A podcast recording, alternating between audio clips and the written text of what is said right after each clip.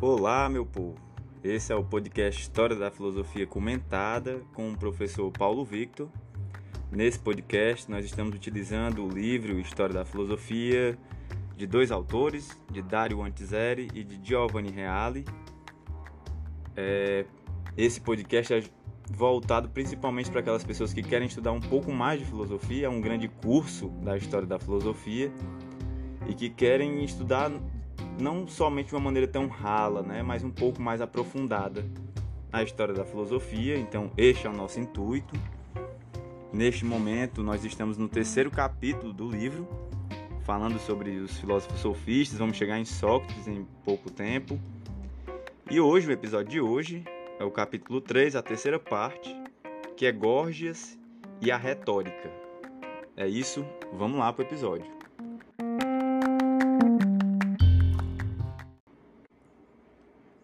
Górgias nasceu em Leontinos, na Sicília, por volta de 485-480 a.C. e viveu em perfeita saúde física por mais de um século. Viajou por toda a Grécia, alcançando amplos consensos em torno de si. A sua obra filosófica mais importante tem o título Sobre a Natureza ou Sobre o Não Ser. Olha que interessante que é a inversão do título da obra de Melisso. Enquanto Protágoras parte do relativismo para implantar o método da antilogia, Gorgias parte do niilismo para construir o edifício de sua retórica. O niilismo seria que proveniente do termo nihil, né, que seria o nada. Então, é uma concepção filosófica que que pensa o nada ou a falta de sentido de tudo que existe. O Tratado sobre a Natureza, ou sobre o Não Ser, é uma espécie de manifesto do niilismo ocidental, baseando-se nas três teses seguintes. Então, agora vão ser reveladas as três teses de Gorgias. A primeira: o ser não existe, ou seja, existe o nada. Com efeito, os filósofos que falaram do ser determinaram-no de tal modo que chegaram a conclusões que se anulam reciprocamente, de modo que o ser não pode ser, e aí vem uma citação, nem um nem múltiplo, nem incriado nem gerado. Fim de citação. E, portanto, é nada. Então, se ele não é um, não é múltiplo, não é incriado, nem, então, nem é gerado, muito menos, então é o nada. Essa é a primeira tese. A segunda, se o ser existisse, ele cita, não poderia ser cognoscível, ou seja, não poderia ser compreendido se existisse o ser. Para provar essa afirmação, Gorgias procurava se basear no princípio de Parmênides, segundo o qual o pensamento é sempre e só o pensamento do ser e que o não ser é impensável. Há pensados. Por exemplo, podemos pensar em carruagens correndo sobre o mar, que não existem, e há não existentes, Sila, a quimera, etc., que são pensados. Então há tanto coisas é, que são pensadas que não existem, quanto coisas que não existem que são pensadas. Né? Então, como é que é possível pensar somente o que é, somente o ser? Existe uma contradição aí. Portanto, Há divórcio e ruptura entre ser e pensamento. Terceira tese: ainda que fosse pensável, o ser permaneceria inexprimível. Por mais que fosse pensado, pensável, esse ser não poderia ser dito.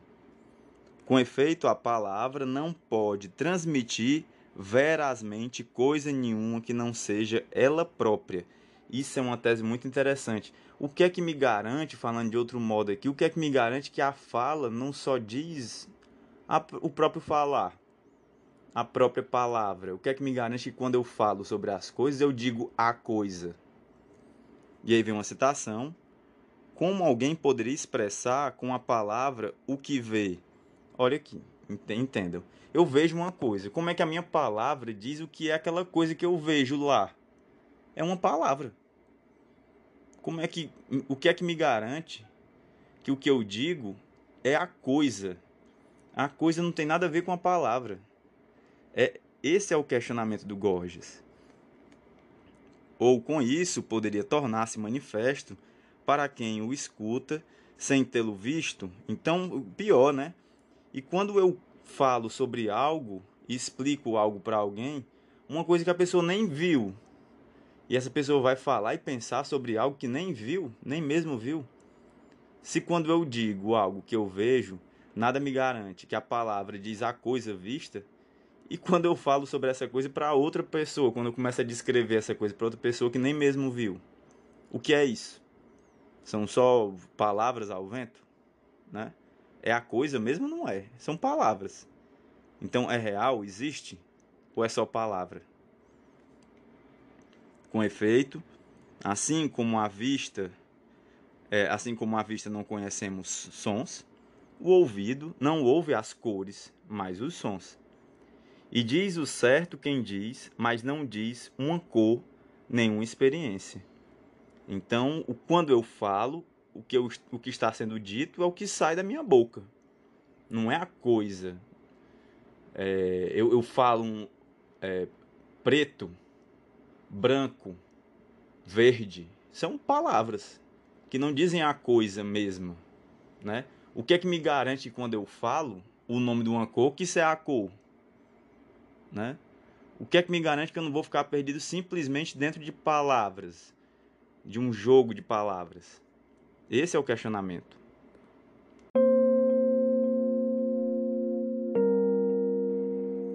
Destruída a possibilidade de alcançar uma verdade absoluta, a aletheia, parece que só restou a Gorgias o caminho da opinião, a doxa.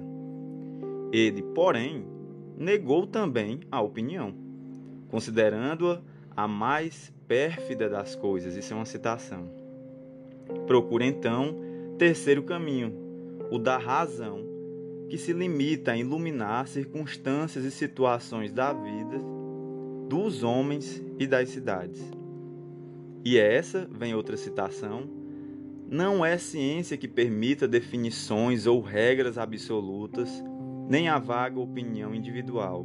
É análise da situação, descrição do que se deve ou não deve fazer.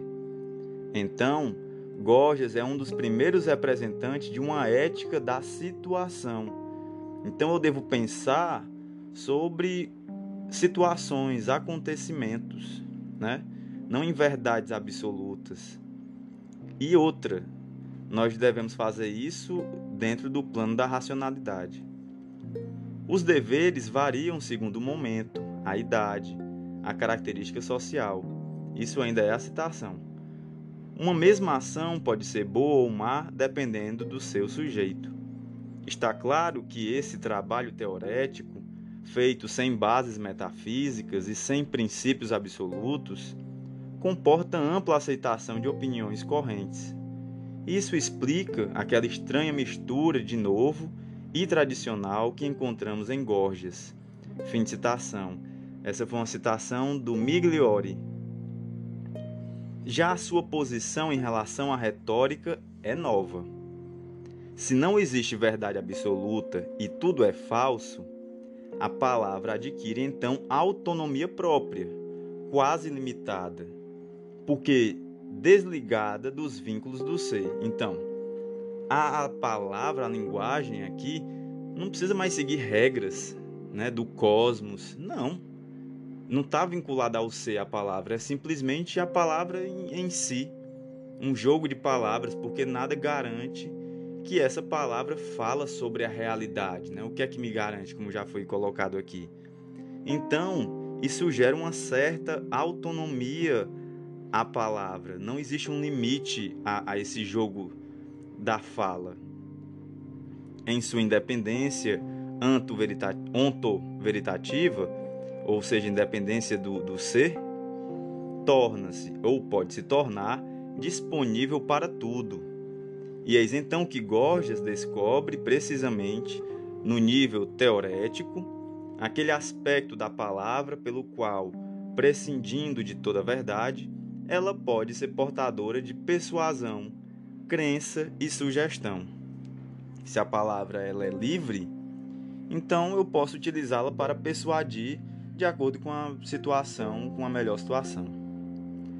A retórica é exatamente a arte que desfruta a fundo esse aspecto da palavra, podendo ser definida como a arte de persuadir, ou seja, de convencer. Na Grécia do século V a.C., essa arte era, cita, o verdadeiro timão nas mãos dos homens de Estado. Essa fim de citação, citação do Iaga. Na época, o político era chamado retor.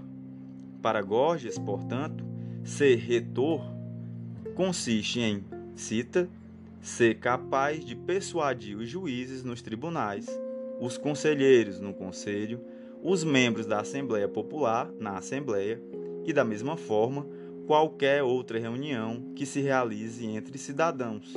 Fim de citação. Evidencia-se a validade e a importância política da retórica e, consequentemente, é, fica clara também a razão do enorme sucesso de Gorgias.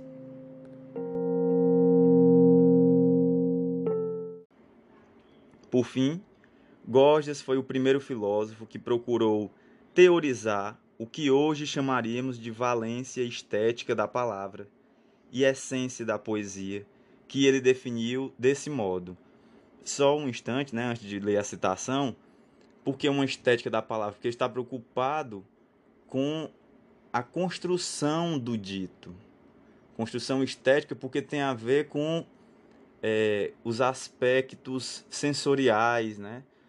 É, emotivos, de que modo essa fala pode nos afetar, como eu devo me portar, então, como deve ser construído é, esse discurso, por isso que é muito mais estético. Voltando à citação, em suas várias formas, eu considero e chamo a poesia de discurso com métrica. E quem a escuta é invadido por arrepio de estupor, compaixão que arranca lágrimas, ardente desejo de dor e por efeito das palavras, a alma sofre o seu próprio sofrimento ao ouvir a fortuna e a desfortuna de fatos e pessoas estranhas. Fim de citação. Assim, como a retórica, a arte lida com sentimentos, mas ao contrário da retórica, não vise a interesses práticos, mas a um engano poético, a parte. Enquanto tal, estética apatética. Então percebam, a retórica também tem um discurso belo, como a poética, mas a retórica tem um intuito prático, tem um intuito do convencimento, tem um intuito da persuasão. Mas a poética não, tem um intuito do engano, né? Ela não quer empatia no sentido de convencimento. Ela quer o desprendimento dessas situações, ao contrário, a poética como ele chama de engano. Então, continuando, e tal engano é evidentemente a pura ficção poética.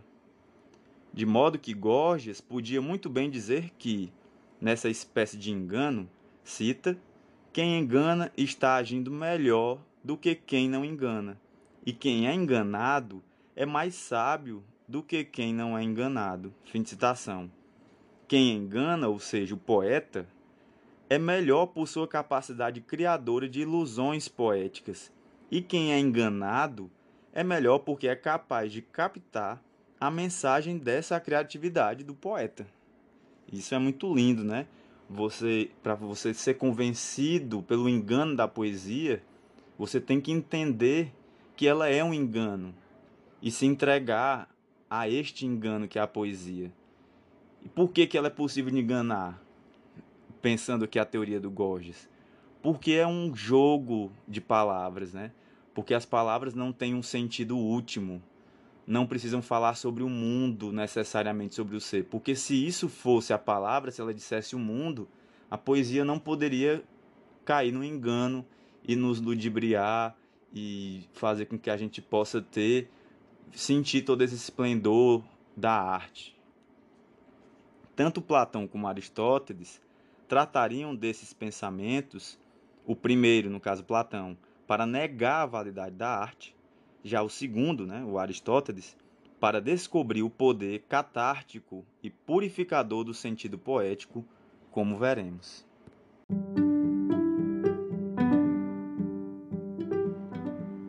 Bem, galera, este foi o episódio que nós trabalhamos aqui a filosofia do Gorgias. Muito interessante, não tem como pensar que é um primeiro autor a pensar a desenvolver a ideia de niilismo, né? Isso é muito interessante porque esta ideia de em certo sentido vai ser retomada só na filosofia, no fim da filosofia moderna aqui, chegando na filosofia contemporânea, com muita força, com Nietzsche, por exemplo, né? É, então é muito interessante você ver isso. E além dessa questão do niilismo, esse pensamento do Gorgias, essa crítica à questão do ser e a reflexão sobre se é possível pensar o real através da linguagem, se nós só não ficamos no campo linguístico, ou seja, será que não existe um abismo entre o pensamento e o real, em que esse real jamais seria acessível através da linguagem? Porque ficam várias questões. Então, como acessar o real? Como é que ele é acessável? Porque se for pelo plano do pensamento, da linguagem, não seria acessível, né? Isso é uma questão interessantíssima que nós vamos tentar resolver ou não com o tempo. Vamos vendo a resposta dos próximos filósofos que é que eles vão sugerir, né? E então é isso, meu povo. Espero que estejam gostando. Compartilhem este episódio com os, os nihilistas que vocês conhecem, que eu acho que eles vão ficar interessados em estudar um pouco mais sobre o Gorgias. Valeu, um grande abraço.